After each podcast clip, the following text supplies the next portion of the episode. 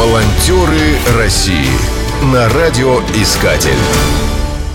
Программа создана при финансовой поддержке Федерального агентства по печати и массовым коммуникациям. Волонтерство – понятие широкое. Безвозмездную помощь можно оказывать в любой сфере. Есть добровольцы, которые помогают старикам решать бытовые проблемы. Немало волонтеров обслуживает крупные спортивные мероприятия. Есть люди, которые бескорыстно помогают заповедникам, музеям, библиотекам. Некоторые помогают людям с ограничениями по здоровью.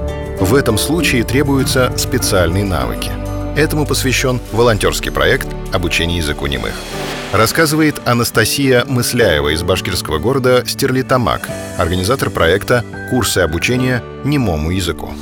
В мире много языков, но среди них особое место занимает язык жестов. В XVIII веке был разработан первый жестовой язык, получивший название амслен. Впоследствии, уже ближе к 20-му, он имел много ответвлений и интерпретаций. В середине 20 века для стандартизации языка глухонемых была разработана международная жестовая речь джестуна, которая до сих пор актуальна. Эта речь основана на мимике и жестах с помощью рук говорящего. К сожалению, в мире довольно много людей с проблемами слуха и речи. Согласно статистическим данным, в России около 90 тысяч глухонемых, что составляет 112 человек на 100 тысяч населения.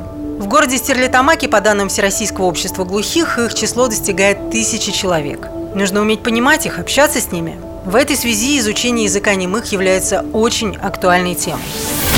Волонтеры России Проект будет осуществляться поэтапно. Сначала наберут группы численностью 30-40 человек. Это могут быть как волонтеры, так и члены семей, либо друзья людей с ограниченными возможностями по слуху. Претендентам должно быть не менее 14 лет. Всего в течение года наберут 4 группы общей численностью 150 человек. Обучение состоит из лекционной части и практики. Лекции будут читать дифференцированно в зависимости от уровня подготовки учеников. Базовый уровень предназначен для начинающих. Они будут разбирать основные лексические формы и заучивать стандартные фразы.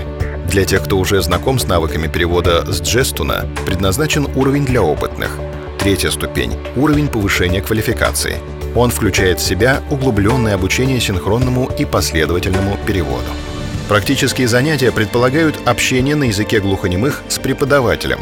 Запланированы совместные посещения волонтеров и глухонемых государственных учреждений, где нередко возникают языковые проблемы. Предусмотрены театрализованные постановки, во время которых оттачиваются языковые навыки. Результатом реализации проекта станет увеличение числа добровольцев-сурдопереводчиков. Нет сомнений, что это облегчит жизнь людей с проблемами слуха. Волонтеры России на радиоискатель. Спешите делать добро. Программа создана при финансовой поддержке Федерального агентства по печати и массовым коммуникациям.